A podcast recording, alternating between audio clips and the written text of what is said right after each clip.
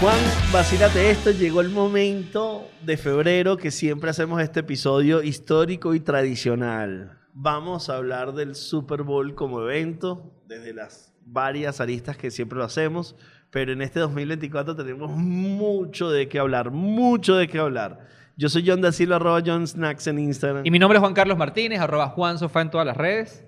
Y este, que, este debe ser como... Nosotros, em, de hecho, nosotros empezamos el podcast, el primer episodio que hicimos lo hicimos hablando del Super Bowl. Eh, ya de esta generación. Ya Dementes. Dementes. El primer episodio de Dementes fue Fue hablando de de- del Super Bowl.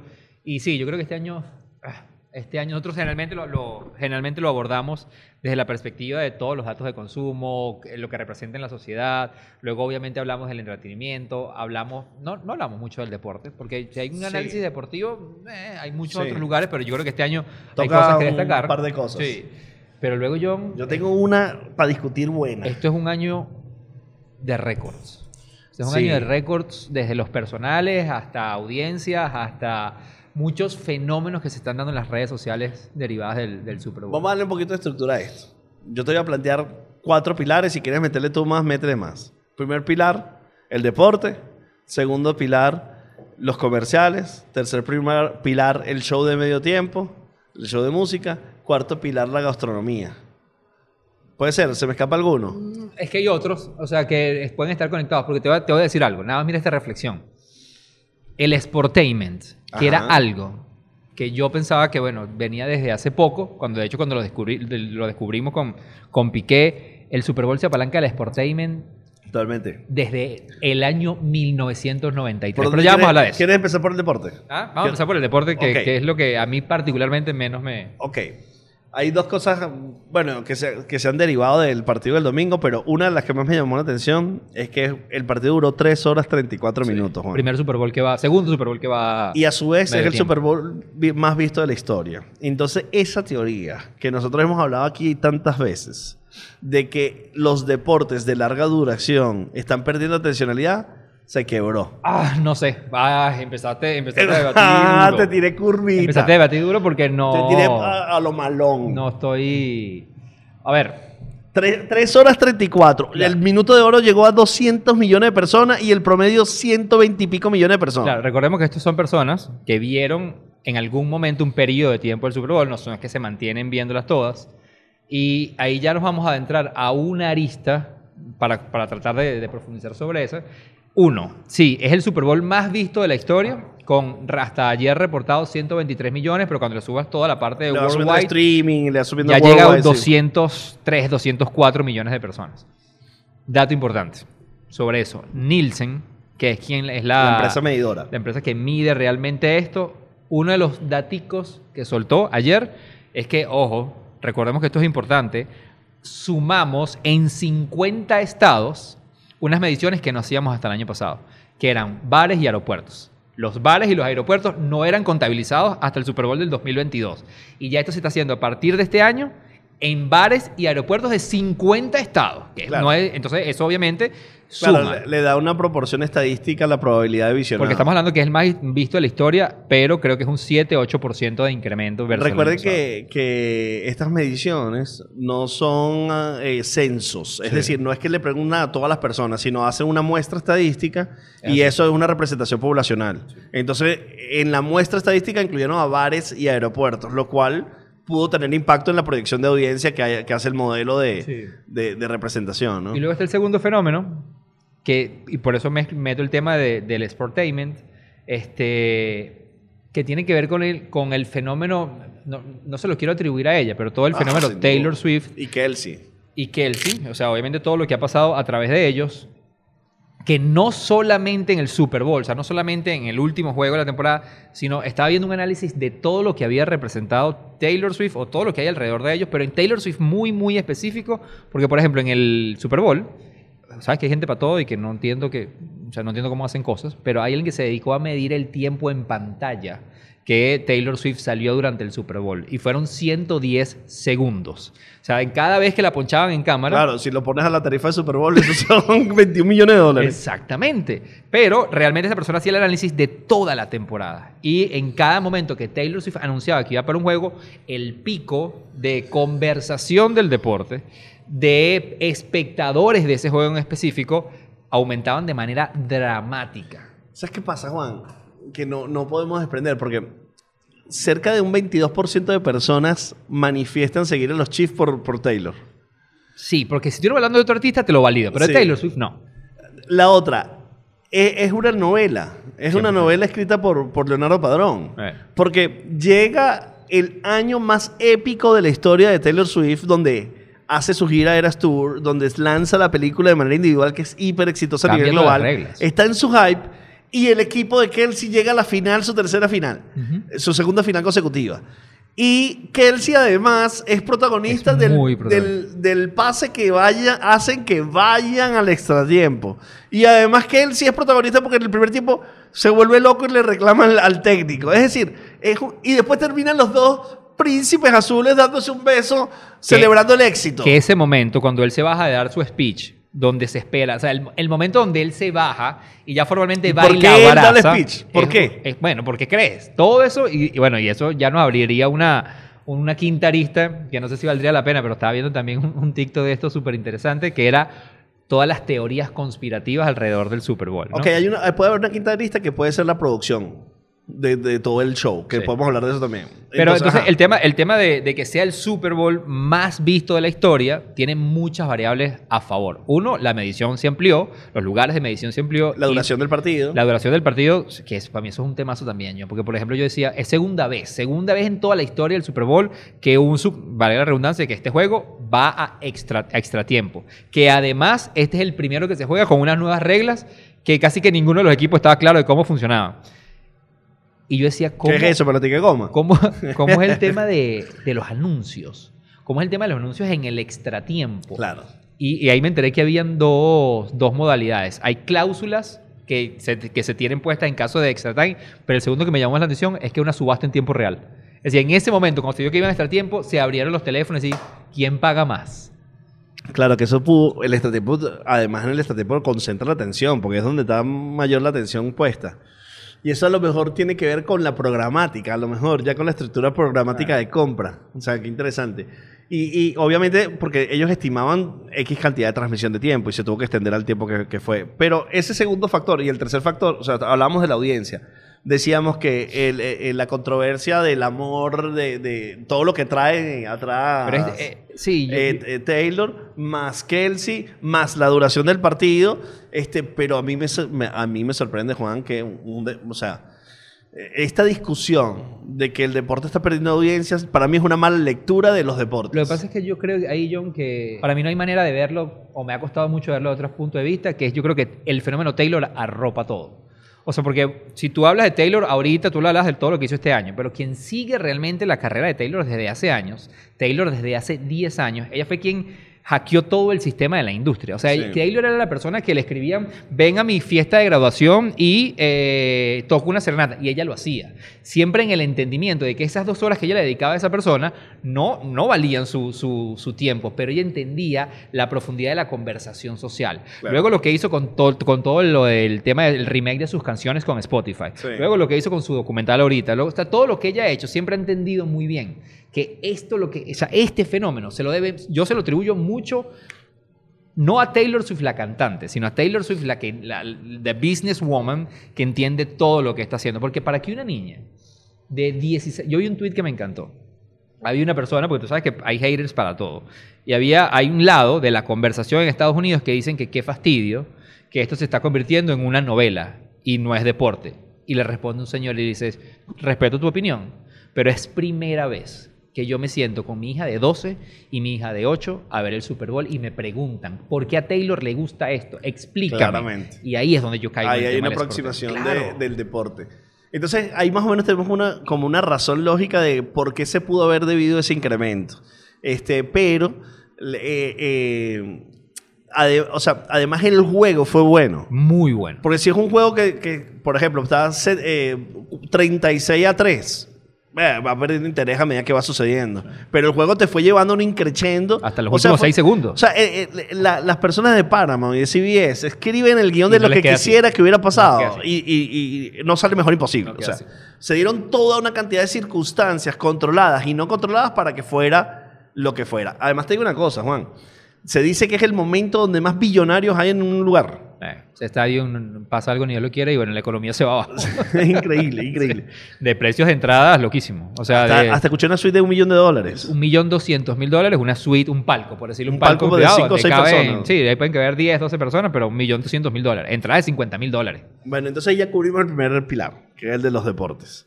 El segundo pilar, podríamos hablar entonces de los comerciales y hablar de la publicidad. Como ustedes saben, Bueno.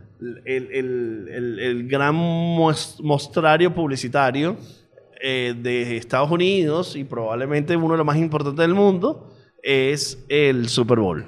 Este, este año cada 30 segundos costaban 7 millones y desde que nosotros hacemos esto hemos pasado de 3 millones a 5 a 7. O sea, se- hemos vivido la inflación americana a través del costo de los 30 segundos del Super Bowl.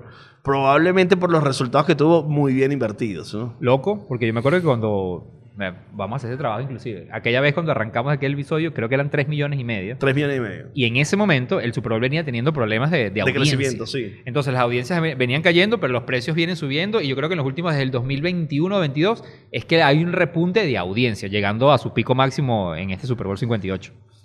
Eh, em, veo tres características generales y luego pues, entremos en profundidad. Hay una, yo te, te lo adelanto, ya yo no voy a pelear más contra eso. Y entendí, y ahora te suelto mi reflexión, que es el tema de las celebridades. Ya yo no peleo contra eso. Lo hemos dicho en todos los episodios. 65% de los anunciantes. Creo que este es el año donde más celebridades se están usando en los comerciales. 65%, algunas repitieron inclusive. Sí, sí. Y, o sea, las celebridades que no lo vemos en el mercado venezolano, por ejemplo. Eh. En el mercado latino no se utiliza demasiado las celebridades para, para, para apalancar una marca. Lo segundo, el humor muy presente. Por ahí el de Kia es el único nostálgico duro. No, hay, hay varios. Sí, este, eh, pero el humor muy Ah, presente. Romper casi todo. Y el humor americano que a mí me- cuesta muchísimo. Juan. O sea, hay, o sea el, el comercial de Dunkin', por ejemplo, eh, es un comercial que no, no empatizo y teniendo tres figuras potentísimas como Matt Damon, eh, J-Lo y, y, No, y tienes el, y ¿cómo Ben? Affleck. No, y el, y el, que era el pianista, que es el lanzador, el, el quarterback más Ah, importante de toda la eh, historia, Tom Brady. Al Tom, al Tom Brady. Y con Messi. ¿Ah? En el de Messi. No, no, no, no, en el Donkey, en el de Donkey. Ah, en el Dunkin' está Tom Brady y en Messi estaba Malone. Exactamente. Está Malone, está eh, eh, eh, mi, mi adorado Ted Lasso eh, y, y está Messi. O sea, una, una locura, ¿no? Es, una Entonces, locura. Son esos 7 millones más lo que cuesta la producción de esos comerciales más los talentos. Pero uh, el apalancarse en las celebridades, obviamente es algo que le interesa al consumidor americano. Es algo muy de la cultura de ellos, porque además, llévalo a, una época donde la figura de celebrity a nivel mundial ya no representa lo mismo que representaba hace 15 años. Pero en la cultura americana, me parece que, que yo dije, bueno, ¿sabes qué? Ya yo no peleo con esto. Habría que entender mucho de la cultura per se, y hay cosas que yo desconozco porque yo no justifico que si un comercial te cuesta 7 millones de dólares, Luego tienes un comercial como el de Donkin, donde tienes a cuatro re mega estrellas. ¿Tú qué crees? ¿Que ya cada una de ellas cuánto habrá cobrado? Claro, y luego cuánto costó esa Luego producción. la producción. O sea, el, el- si tú me preguntas todo, el pago de las estrellas o de los celebrities es el que yo digo, no, no puede ser. Bueno, yo creo, yo, yo, yo hice una pequeña estimación basada en no en información, sino en estimación. Que una producción de ese comercial puede costar entre 2 y 5 millones de dólares dependiendo de la complejidad que tenga. Y un talento como eso puede cobrar Uno o dos. uno o dos más. ¿Mm? Entonces puede ser que estés gastando entre, entre el- eh, lo que compras, porque no compras una sola vez el comercial. No, para nada. Normalmente compras dos o tres y luego también sale después, ¿no? Y lo pones en YouTube y tal. Pero puede ser una inversión entre 20 y 30, 40 millones de dólares. Weird. O sea, sí, es, es- Claro, eso tiene que tener una representación detrás porque, bueno, obviamente le llega a 110 millones de americanos. O sea, por ejemplo, ya escuchaba la, la cifra, que eso lo vamos a hablar en el pilar de, de- de la música, de que, de que las, la- las solicitudes de canciones de Usher, en, Usher- no se pronuncia Usher, pero Usher. Usher, eh, este, han incrementado de manera dramática. Y eso, puede- o sea, los negocios se impactan económicamente por esto. Hay, Bueno. hay medidas, hay estudios econométricos que analizan el impacto real de la venta más de esto. 58, 58 años haciendo esto, obviamente tiene que haber data que valida que tu inversión tiene un retorno interesante. Yo, yo sí siento que en algunos casos es, o sea, puedes optimizar el uso del presupuesto. O sea, yo, yo me atrevería a decir que tú puedes optimizar el uso del presupuesto y ahorita podamos hablar de algunos casos de ellos, porque, a ver, lo que yo sí noté este año, en casos muy puntuales, es el uso de la celebridad justificada. O sea, por ejemplo, obviamente de muchos análisis que hay, post Super Bowl, hay demasiadas páginas que reseñan cuáles fueron los comerciales más vistos y cada, pa- y cada página... Y, y he visto burda de, de criterios diferentes. ¿eh? No, sí, que- pero mira lo que yo hice. O sea, esto fue como mi, mi ejercicio. Hay muchísimos criterios diferentes, pero lo que vi es, ok, ¿cuáles son los, eh, los tres que coinciden en casi todos? Sí. Y el de Donkin salía en todos lados. No lo entiendo. Yo no lo entiendo. Explícamelo, Juan, porque No, yo no, te digo una cosa. Me, me daba pena ajena ver a Ben Affleck no bailando. tengo manera de explicártelo. Lo Pena único ajena me que me pareció interesante es que es una historia que trae continuidad del comercial del año pasado y que tiene además conexión con el tema amoroso de ellos dos que está en la cultura pop desde hace más de 11 años. Entonces, Pero es vergonzoso. O sea, es, es, es muy es- es humor no universitario es en lo gallo. nuestro humor. Sí, no es- no yo no lo justifico por ningún lado. Ahora, Pero es uno de los preferidos. do- en todos, en top 3 de Ah, todos los análisis Edge que vi. sí. El otro que está en todos, que sí me pareció también un poco absurdo, pero entiendo el porqué y me pareció un recurso utilizado de manera correcta, es el de State Farm, donde sale Arnold Schwarzenegger. Ah, Pero, pero mira, pero, los primeros tres minutos, o sea, los primeros Pero mira- 10 mira- segundos bien. lo pero mira donde dice la reflexión. Es como que lo mismo siempre. bueno, te, lo- te- te voy a dar mi reflexión para Dale, ver si, si... Porque ahí fue que yo dije, "Ah, aquí está en la cultura, culturalmente somos muy diferentes, obviamente los latinos y los americanos, pero aquí qué pasó? Uno, hay un insight muy poderoso, yo porque vi el documental que Netflix hizo de, de Arnold Schwarzenegger, y hay una parte muy fuerte en su historia de él, el vencer el tema de, de, del no domin, de su pronunciación mala del inglés. Sí, sí, sí, sí, sí, sí. Tiene que ver mucho con la construcción de su figura, que recordemos que este, no- Arnold Schwarzenegger no es el actor de Hollywood. Es el gobernador. Es el eh. gobernador, es el tipo que logró una broma en el mundo del atletismo y el deporte. Muy, o sea, es una figura importante. Sí. Ese es el insight para hacer ese comercial. Pero donde matan, porque nuevamente construyen dentro de la memoria nostálgica del- del- de la cultura americana y de la cultura pop, es el, el dúo con Danny DeVito. Claro, el dúo de Danny DeVito viene de la película twins. Gemelos Sí. que representa un ícono dentro de la cultura popular. Entonces, verlos, americana obviamente, verlos de nuevo otra vez en este ambiente de Hollywood haciendo una película como recurso tenía más justificación y coherencia que lo de Donkin, que para mí no es... Sí, yo, yo, a mí es me- nostalgia. a mí me gustó, a medida- lo vi un par de veces y a medida que, o sea, creo que el medio, o sea, cuando empieza, ¿Pudiste haber gastado menos plata? sí, ¿Sí? porque el remate con Dani Evito está bien, el, me- el medio que es el que te devela la idea de la pronunciación, pero el medio donde todo El- se volvió a las repetir, escenas, a las repetir, a escenas repetir. Mani, ya me lo Eh, contaste. eh. ¿Sabes? Entonces no necesito que me lo digas siete veces. Creo que, que, que explotaron ese recurso mal ahí. Estoy, estoy buscando mis anotaciones. Bueno, ah, he visto en varios análisis que el de, el de, el de Cera, el de Michael Cera, es el mejor. Bueno, pero no, no solamente en que él es un hiper reconocido en los premios Clio en Nueva York Claro. de publicidad. Y a mí, ahí, si te digo 100%, yo ese comercial lo aplaudo. Claro, porque hay, hay, hay, mucho insight de. No. Además, conocimiento de que la gente le atribuye la, la marca. Pero es que el, la- más la historia, o sea, el storytelling, que todo el comercial está basado en un pitch, de como si fuera Michael Cera, y el, solamente el copy final dice, este es un producto no hecho por él, es hecho por dermatólogos. O sea, Ajá. la vuelta me pareció muy, muy, muy creativa. Además, él es otro personaje muy fuerte en la cultura pop americana. Yo lo recuerdo de Juno, Juan. ¿Tú No, recuerdas Juno? Pero es claro, John. O sea, de Juno, eh, la, la, la batalla de Pellegrin. O sea, él tiene muchas películas de- que son muy nicho, pero muy de la cultura pop. Entonces yo creo que esa combinación de... Para mí, para mí ese es uno de mis favoritos. Yo tengo mis tres favoritos que lo hablamos más adelante. Y ese es Pero ya uno de dijiste ellos. dos, ¿no? Ah, No, no, no. Los otros lo- lo- los analicé. Ok.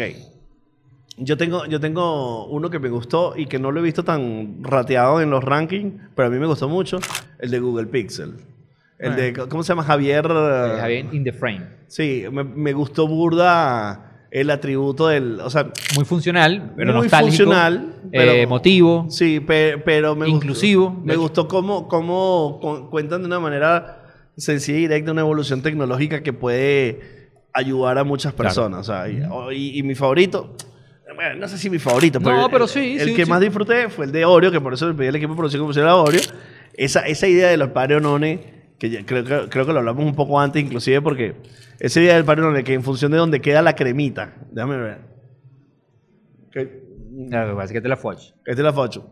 Donde queda la cremita, toman la deci- se toman las decisiones más importantes de la historia de la vida. Ah, ok. En, en la izquierda se tomaron las decisiones más importantes de la vida.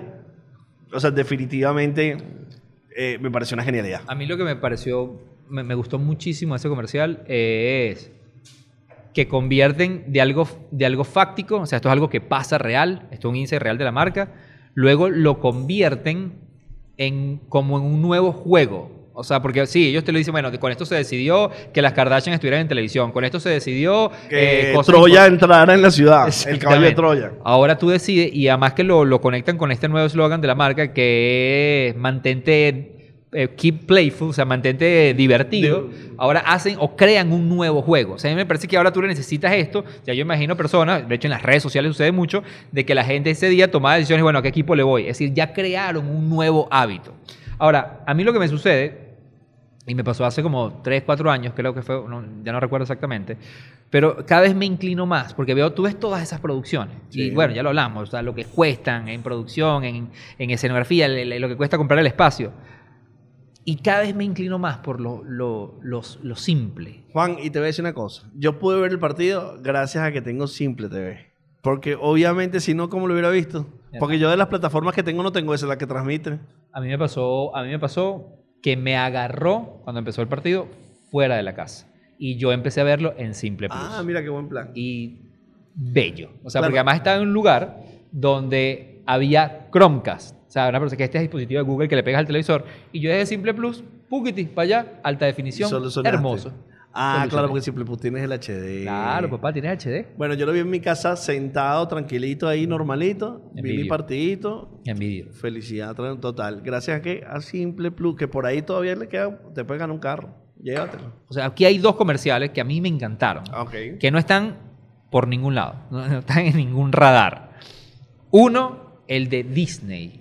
Me pareció genial, el de Disney Plus. Sí. que es hoja en blanco, más Sí. nada, tipografía. Y, lo- y el speech con el que ellos escriben su, su aplicación, todo está construido con las frases icónicas de toda su película. Eso era todo. O sea, era pura frase, pura frase, pura frase, hasta terminar al infinito y más allá, y luego el sello de Disney, eso era todo. O sea, la simpleza en producción, Es una conexión emocional dura, directa. hiper emocional, pero además en la producción muy sencilla. ¿Recuerdas? sí.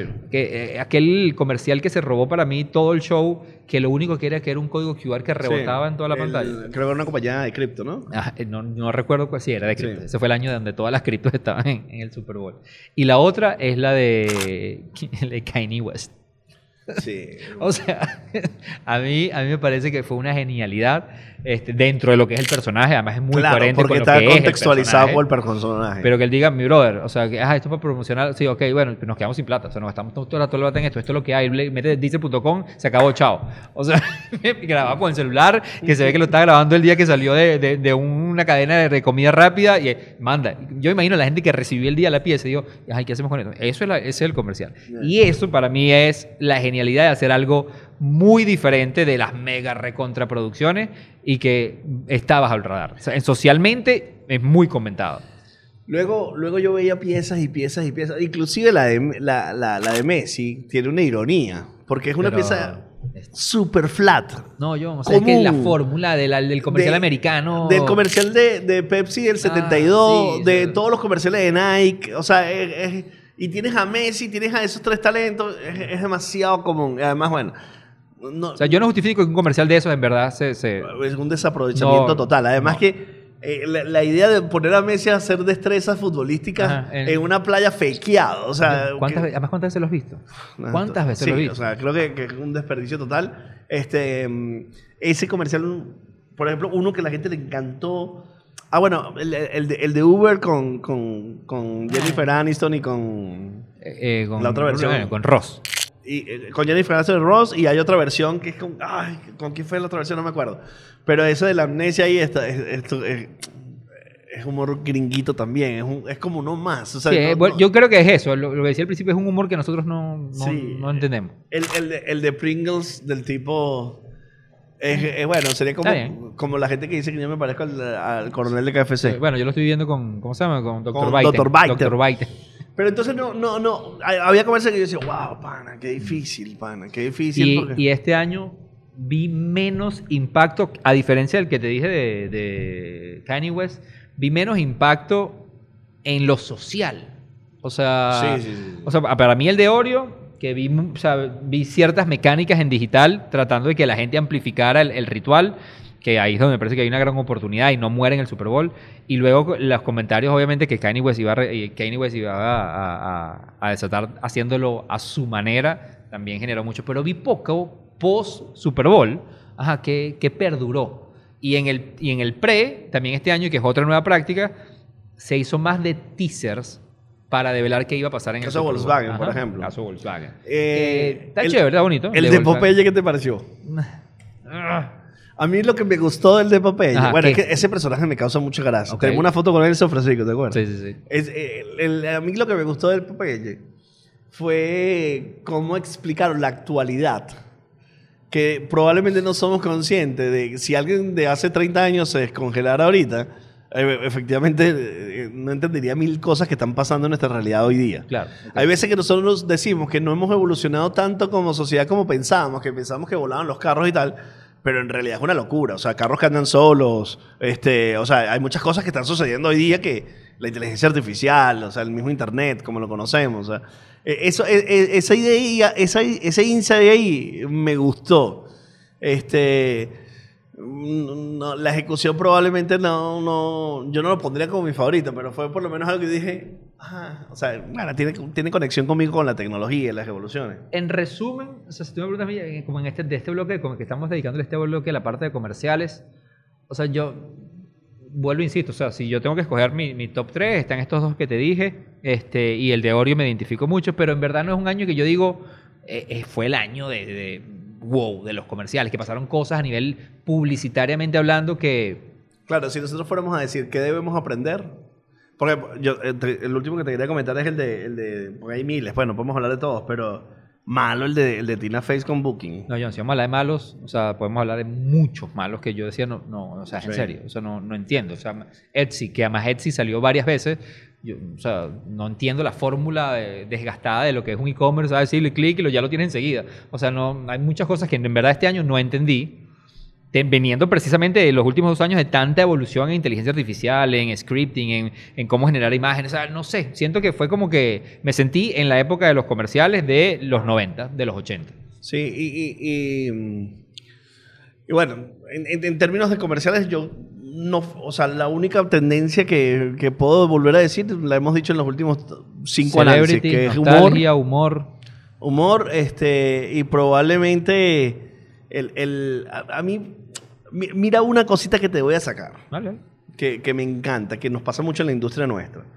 A veces cuando nosotros queremos vender una campaña y buscamos hacer una analogía, que es un recurso publicitario muy recurrente, nos cuesta mucho venderle a nuestro mercado. O sea, eh, nuestro mercado suele ser el consumidor, o sea, nuestros clientes suelen ser como muy directos a su producto y a su beneficio. Las analogías no nos cuesta mucho. Yo no recuerdo ni siquiera cuáles hemos hecho así de analogías importantes. Probablemente el- en mi primera impresión en 3D, cuando lo hicimos para Nestí y tal. Este, pero el de Kia, por ejemplo, eso me gusta mucho. El, de El de Kia, Kia es es, el, de la, el de la niñita de que, patinaje. que patina, Perfect Ten se llama, pero el 10 perfecto. Que eh, eh, está su papá, pero en el asiento no está su abuelo, que fue una figura muy importante. Entonces su papá la lleva, el abuelo no puede salir de la casa por una enfermedad, su papá la lleva, le ilumina el área donde su papá puede ver desde la ventana, el abuelo puede ver desde la ventana y conecta todas las luces al auto eléctrico, ¿no? Entonces ahí está el atributo del vehículo, que es un vehículo eléctrico, hace las luces y la chama está patinando, el abuelo la logra ver patinando, llora y le pone un 10. Y mira, a mí se me paran los pelos porque es bellísimo y lindo.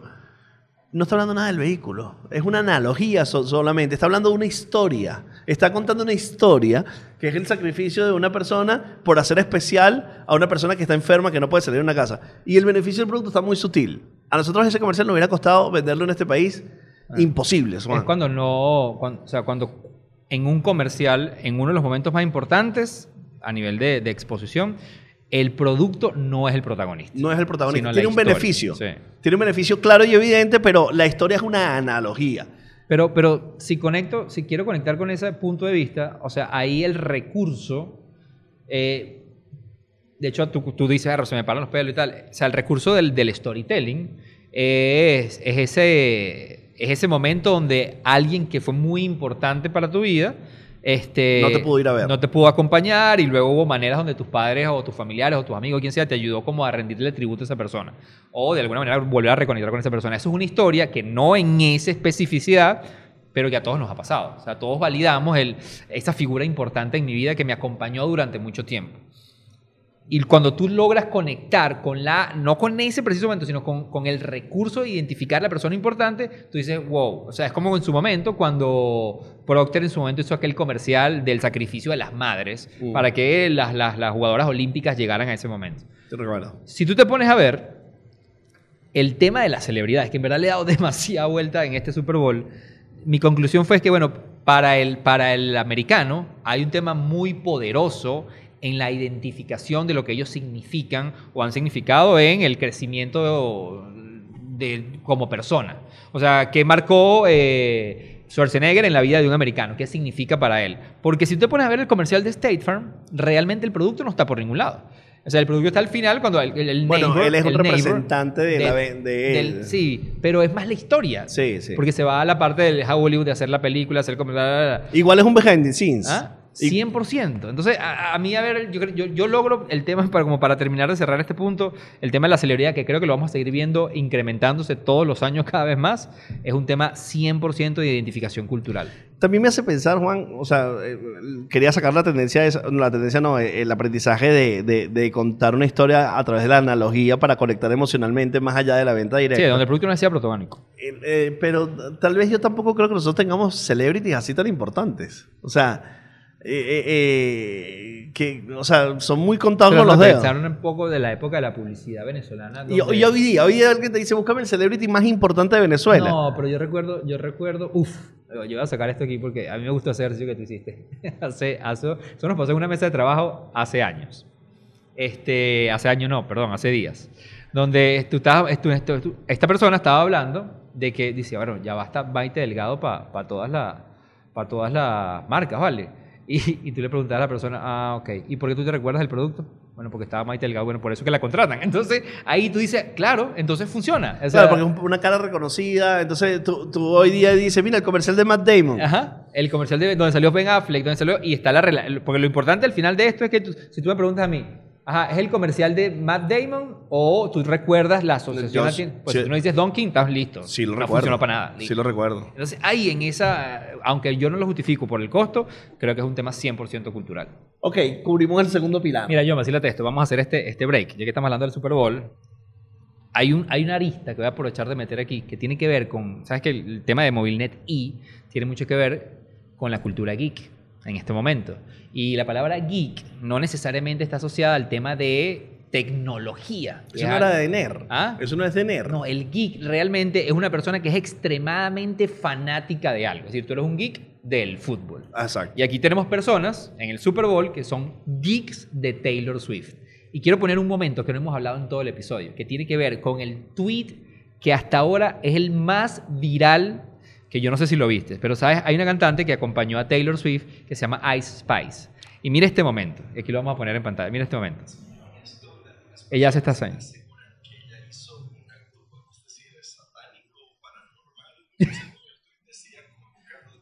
Es- ella hace unas señas acompañada de Taylor y dice que por eso es que el equipo de eh, Ganó. Kansas ganó. Este tweet a este momento tiene 21 millones de personas al A la gente como le gusta la polémica, vale. ¿Cómo le gusta el chisme? Mire, te digo una cosa. Entonces, Geek Fanatismo. y MobileNet y te entrega la capacidad de los contenidos que necesitas para lo que tú seas fanático. Vámonos. Llévatelo. El tercer pilar, el show de medio tiempo, que ya no es de Pepsi, sino es de Apple. De Apple desde el año pasado. Este, hay dos cosas que me llamaron la atención. Bueno, tengo mil cosas que me llamaron la atención, pero dos cosas con las cuales te voy a empezar la, el pilar. Una es el disclaimer que empieza antes que empiece el, el- Lo tengo por aquí anotado, lo vamos a poner acá. El disclaimer que antes que empiece el espectáculo, como es un espectáculo que está sucediendo en vivo, Apple se de desprende de, lo que puede ocurrir Eh. como compañía. Y está acá casi resumido todas las cosas que han pasado en Super Bowl anteri- Sí. anterior. Entonces eh, eh, es algo como que muy inteligente, muy de Apple. O sea, porque es una, una situación que está pasando en vivo. Eso me llamó la atención de empezando. Luego el show me pareció una locura. O sea, me pareció increíble. Yo no entendí, John, lo mal criticado. Nah, No lo o sea, entendí. Eso es porque estamos en Latinoamérica, Juan. O sea- en Estados Unidos lo adoraron. Lo consideran el cuarto mejor de la historia. Ah, que por cierto, paréntesis, gran paréntesis. Hablando de que le dijiste Latinoamérica. Eh, ¿Sabes que en, en, el- en habla hispana Univision es quien lo transmite?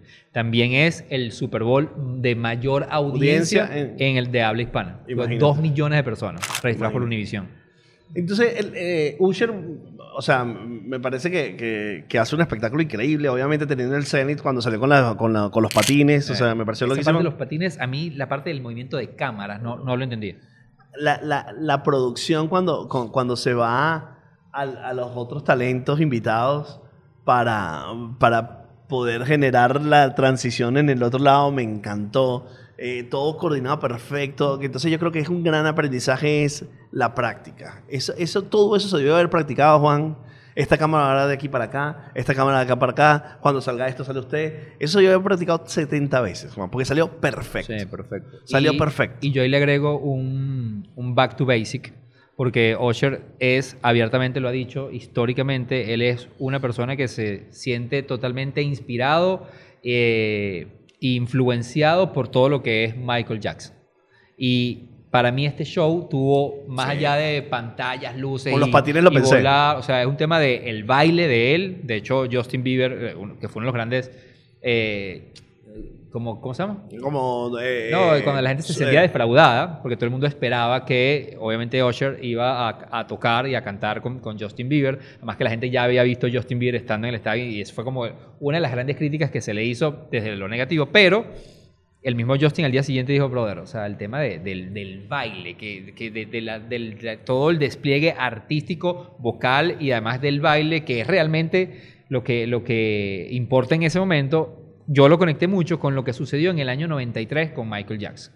Porque otra de las cosas que, la gente no sabía, o que no sabe, probablemente es que en el 93, cuando se hace este gran, que todavía es considerado como el mejor performance de todos los Super Bowl, no era común el tema del halftime show. O sea, en el 93 el Super Bowl venía cayendo durísimo en temas de audiencia y ese año dijeron, ¿qué hacemos, brother? Y ahí es donde yo te conecto con lo que te decía al principio.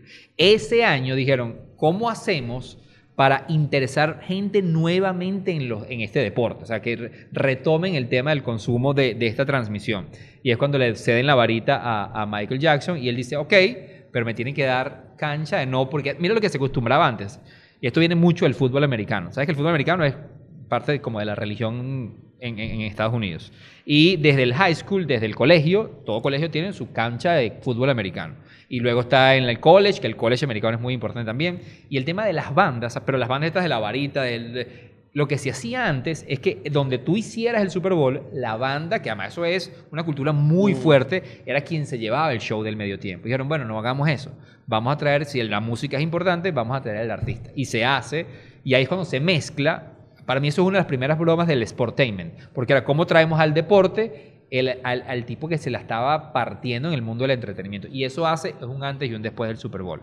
Y Usher, para mí, lo que hizo fue un tributo a lo Pues si tú ves hoy, esa presentación de Michael Jackson es luces, baile y vocal. Y luego invitados que estuvieron con él en ese momento. Es como una réplica de, su, del De ese- de tributo, ese gran momento. De ese gran momento. A mí me pareció, además, todos los bailarines, que, o sea, porque obviamente Usher se lleva la concentración, pero todos los demás bailarines, increíble. El momento de la patineta hay un tipo que salió que frenó con la cabeza, o sea, una- una- un espectáculo. ¿Hacía falta quitarse la camisa? No lo sé. No, eh, ya te iba a decir, red flag.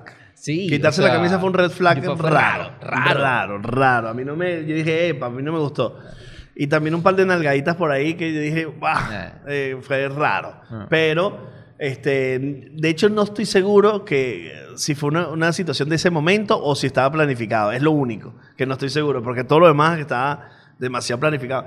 Me encantó, por ejemplo, cuando, cuando salió la- el Turn Turn Down for, ¿cómo se llama? Thrown down for that. For Turn Down for Ah. That en ese momento, Sí. que solamente duró ese poquitico, el hype y, vale- y eso es otra cosa que me llamó la atención. La atencionalidad, como te la fueron conduciendo, siempre en hype. Ah, Hubo siempre mucha- en hype. Fue, fue un performance de más, más de dirección, de, de cámaras que Que realmente... me recordó el de, el de The Weeknd de pandemia, que fue más o menos así también. Sí, que la gente también lo dio y... No, bueno, a mí me parece y uno a mí me parece un mejores. show, Sí. a mí en verdad este show de medio tiempo está en, que de mi- los que recuerdo últimamente de los que ¿Tú te más me acuerdas cuando. J-Lo y, y, Y J-Lo y Shakira. y Shakira en Latinoamérica dijeron que era el mejor de toda la historia? En Estados Unidos dijeron, no, vale, no estuvo bueno.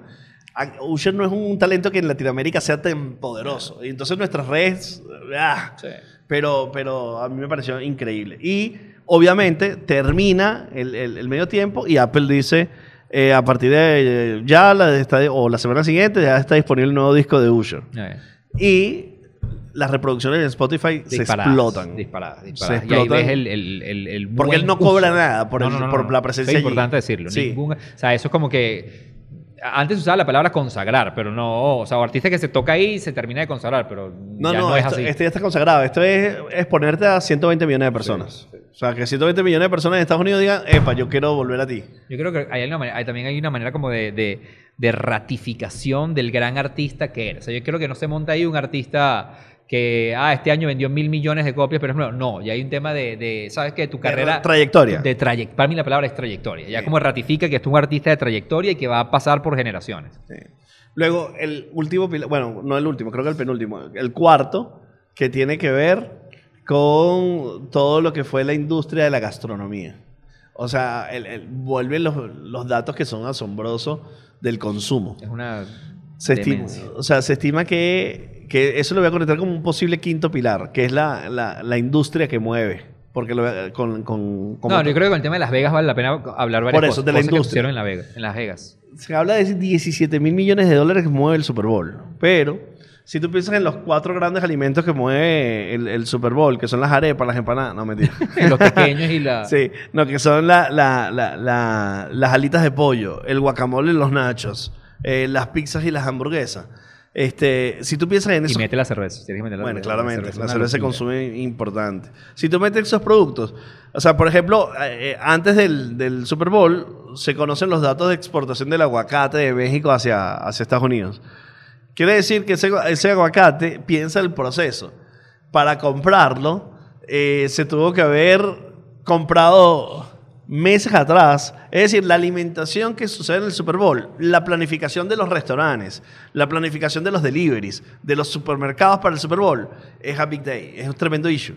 Porque se consume muchísimo, porque el Super Bowl es un evento social Totalmente. y que está acompañado de la cerveza y está acompañado de la comida. Entonces, yo me imagino que todos los restaurantes hacen, ok, fin de semana Super Bowl, aumento mi, pro- mi, mi compra de aguacates. Listo. Necesito que mi proveedor de aguacate aumente su... pro- Este necesita que el productor, es decir, en, en septiembre del año pasado, Toda la microeconomía que genera. un señor en México ya estaba produciendo para que, el- Para que subiera para el que Super subiera el Super Bowl. Entonces hay, una, hay un desarrollo económico que afecta a los Estados Unidos y a algunos países eh, eh, exportadores de productos que se consumen que tienen un impacto muy duro en, en la, en la gastronomía. Y es, a mí me llama mucho la atención porque es una expresión demasiado americana. Ver un partido de fútbol americano comiendo alguna de estas comidas que yo no creo que se coman en ningún otro momento del mundo.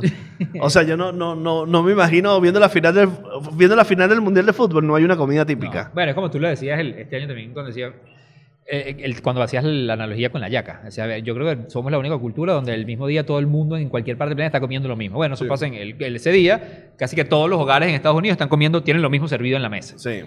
Pero metiendo el tema del consumo, yo le agregaría una nueva variable que se le, se le sumó este año, que es que porque el hecho de que por primera vez en la historia se haga el, o se lleve a cabo el Super Bowl en lo que es la tierra del entretenimiento, Sí. que es Las Vegas, este, se le metió la variable de la apuesta, ¿no? Y este es un tema que nunca había existido. La apuesta siempre se hace a nivel online, pero los datos de las apuestas que se hicieron, obviamente en la ciudad hecha para, para el, ¿cómo se llama? Para el Gaming, gambling, sí. para el- es una locura. Y lo que abrió un debate, decir, bueno, el Super Bowl entonces se debería quedar en Las Vegas. Y eso es un debate que se está dando en este momento en las redes sociales, donde hay gente que dice, tiene muchos pros y tiene muchos contras. Y uno de los grandes contras, que yo soy más de esa tendencia, es que históricamente y culturalmente, el fenómeno de que a qué ciudad tú le otorgas, porque mira todo lo que tú acabas de decir, mira toda la economía que mueve, ¿por qué se lo vas a entregar solamente a Las Vegas? Porque obviamente hay un interés económico muy fuerte, pero eso no debería matar lo que es algo que tiene que ver con la tradición de. Sí, y por ejemplo el impacto que tuvo, los hoteles aumentaron en promedio 280% para esas noches. Obviamente las reservaciones en los restaurantes. Obviamente están congregados todos los millonarios del mundo. Claro, Es que creo que el dato es, ahorita lo voy a buscar, creo que eran 1.800 millones de dólares apostados de manera física en el convenio, en el conjunto de todos los hoteles. O sea, es una locura. Es una Entonces, locura. no, no, esto tiene que aquí, que se venga todos los años para acá. Claro, entonces tiene, tiene un impacto en la gastronomía, en las ventas, en la hotelería, en la restauración. O sea, tiene un, un impacto en muchas áreas. Es lo mismo que cuando en un mundial, eh, cuando un país organiza unas Olimpiadas. Claro, que esta es la otra parte porque dicen que la infraestructura existe. O sea, la ciudad está preparada Ese es el para gran eso. tema. Entonces, tú dices, claro, si lo tengo que hacer, no sé, en San Luis, hay que adecuar, hay que levantar hoteles, hay que... Claro, ese es el gran tema, Sí. que, que- que en un mundial, en unas Olimpiadas, casi que, si- casi que todas las ciudades reportan pérdidas. Y luego post de eso, nada de eso se muere. el mundial de Brasil, por ejemplo, el estadio de Manaus, que está abandonado ya, por ejemplo. Pero lo, lo relevante es el impacto que tiene en la sociedad y en la economía, no solo del país, sino en el contexto histórico. Un juego de tres horas. O sea, Es una locura. que es una locura. Es o sea, una locura. es una locura porque, porque lograr la tensionalidad de eso eh, es muy potente y poderoso. Entonces, bueno, yo no veo más que, que- que hablar, Juan. No, no, yo, yo sí, yo sí. Vamos, vamos, ya que estamos grabando el, el- el- Ajá. este episodio del Super Bowl, y también nosotros eh, hay un formato que, que hace poco empezamos a, a tener en la, En la en, la- eh, en los, nuestros shorts, nuestro formato de shorts. Vamos a aprovechar, lo vamos a hacer aquí, pero también lo vamos a cortar aquí y lo vamos a sacar para los shorts. Ok, Entendiendo que este fue el Super Bowl más visto. más visto de la historia, ahora yo te pregunto. John, vacílate esto. ¿Me creerías si yo te digo que dentro de los eventos deportivos más vistos en el mundo por televisión no se encuentra el béisbol? Obviamente el Super Bowl es uno de ellos, pero dime tú cuál crees tú que sean el top 10 de los eventos deportivos más vistos en el mundo, De televisados. televisados. Ok, obviamente por, por duración el Mundial de Fútbol. Bueno, el Mundial de Fútbol es el número uno. Claro, dura un mes, hay muchos partidos, están casi todos los países involucrados. Pero aquí lo refieren como la final. Ah, la final, solo la final. ¿Cuántas personas? 2.3 billones. Sí, ese dato lo había escuchado. 2.3 billones, pero compararlo con el Super Bowl, 200 Claro. millones. dos punto- claro, tú es en el mundo entero. Luego, luego me voy a pensar, ya me dijiste que no está el béisbol, luego me voy a No pensar a los de béisbol. deportes donde están la mayor concentración de población. Dale. Este, eso me lleva a Asia. Eso me lleva a, a- a deportes que no son tan tradicionales para nosotros. Porque, por ejemplo, el boxeo está ahí. Nada. No, claro, el boxeo ya, eso ya murió. Nada. Las Olimpiadas en general. La- el Summer Olympics. Eh, las Olimpiadas, el- o sea, las Olimpiadas normales de, de- de- de- de verano. De verano, pero todas las Olimpiadas. Están de número quinto. De número quinto, la última semana de transmisión. Me imagino que son Tenemos la sí. 1 y el, el, Ya tienes el 1 y el 5. Eh, deporte popular de la India y en algunos países, te voy a decir, te voy a decir. Suelta. Te voy a decir el rugby, Nada. eh, cricket, Eso me volvió. yo. O sea, la final, World Cup Cricket Final, 2. No, 1.8 billones de claro, esos son todos los hindúes o los indios. Eso yo no me la vi. los- De número 3. Cricket, número 3. Ok, el número 3 es cricket. El, el voleibol, no, ni broma. Nada, cero. No. Bueno, ya te adelanto. Fórmula 1. Nada. Hay uno que es muy obvio para ti. El Super Bowl, obviamente, le dijimos que está en el número 8. Entonces ya tienes el 1, ya tienes el 3, Tengo el. Tienes el cinco. El 8 tienes el 8 y el 10. y tienes el 10. Te faltan. 5. Hay uno que es muy obvio, no puede ser. Pero para ti demasiado obvia. Bueno, el Real Madrid y Barcelona. No, muy por encima de eso, pero parecido. El Manchester. eh, Manchester La Champions, ya. La Champions, claro. La Champions, la final de la Champions.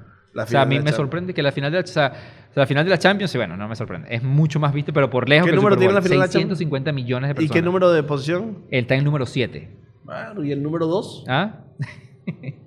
Decir, ¿Quién es el número 2? El Tour de Francia. ¿Y No qué? vale. ¿Y qué? ¿Qué? ¿Qué? No vale, no te creo. O sea, no sé. No, No te de- creo, Juan. Tour de hecho, vamos a. yo- eh, gente, chequen ahí en los comentarios si están de acuerdo con eso. Porque para mí esto es shocking. ¿Qué, Que me- qué más me falta? Te faltan las Olimpiadas de invierno, están de número sexta. Y está, está Wimbledon, si sí, hay, sí hay- sí hay tenis. Sí hay Está tenis. Wimbledon de número 9. Y de número 10 está la final de la NBA. La final de la NBA. Ese es el ¿Sabes lo que pasa, Juan? Que eh, el, el- el full, el, el Super Bowl fue en Las Vegas a las 3 de la tarde. Que es un horario además En, en- o sea, muy difícil. Sí. para, a las 3 de la tarde para el mundo asiático, este, es, o sea, pero en la NBA es terrible. Para Europa, a las 2 de la mañana. Ojo, John, te estoy hablando del número 10 y los números son que si 27 millones de personas. O sea, tampoco Claro. estamos hablando que, que- o sea, cuando lo- ya no, no hay comparación con un Super Bowl. A mí la Champions me sorprendió, pero el Tour de Francia, yo voy a chequear esto porque tú no, me- no, no- no le creo. Bueno, Juan, una vez más, hicimos un capítulo sobre el Super Bowl, aprendimos cosas, vimos cosas nuevas. y vimos cosas repetidas que ¿Y estamos- cada vez nos cuesta entenderlas un poquito más. qué evento puede ser publicitariamente así parecido? Nada, Canes. Canes y ni siquiera. No, porque hubo una festividad, Sí, otra o sea, otra no, cosa. no, no hay, no hay. Pero bueno, buen fútbol, algunos buenos comerciales Algunos. Y buen show de medio tiempo, muy buena organización, un evento espectacular que como gente ¿Te, que... ¿Te gustaría ir a un Super Bowl? Una vez. Claro, vale. ¿Sí, no? Uy, vale. A mí me gustaría todo lo que fuera sea gratis. ¿Hay alguien que nos lleve el año que viene? Bueno, Juan, vamos a matar este pollo. Yo soy John da Silva, arroba John Snacks en Instagram. Y mi nombre es Juan Carlos Martínez, arroba Juan Sofanta en las redes. Y esto es Vacilate esto.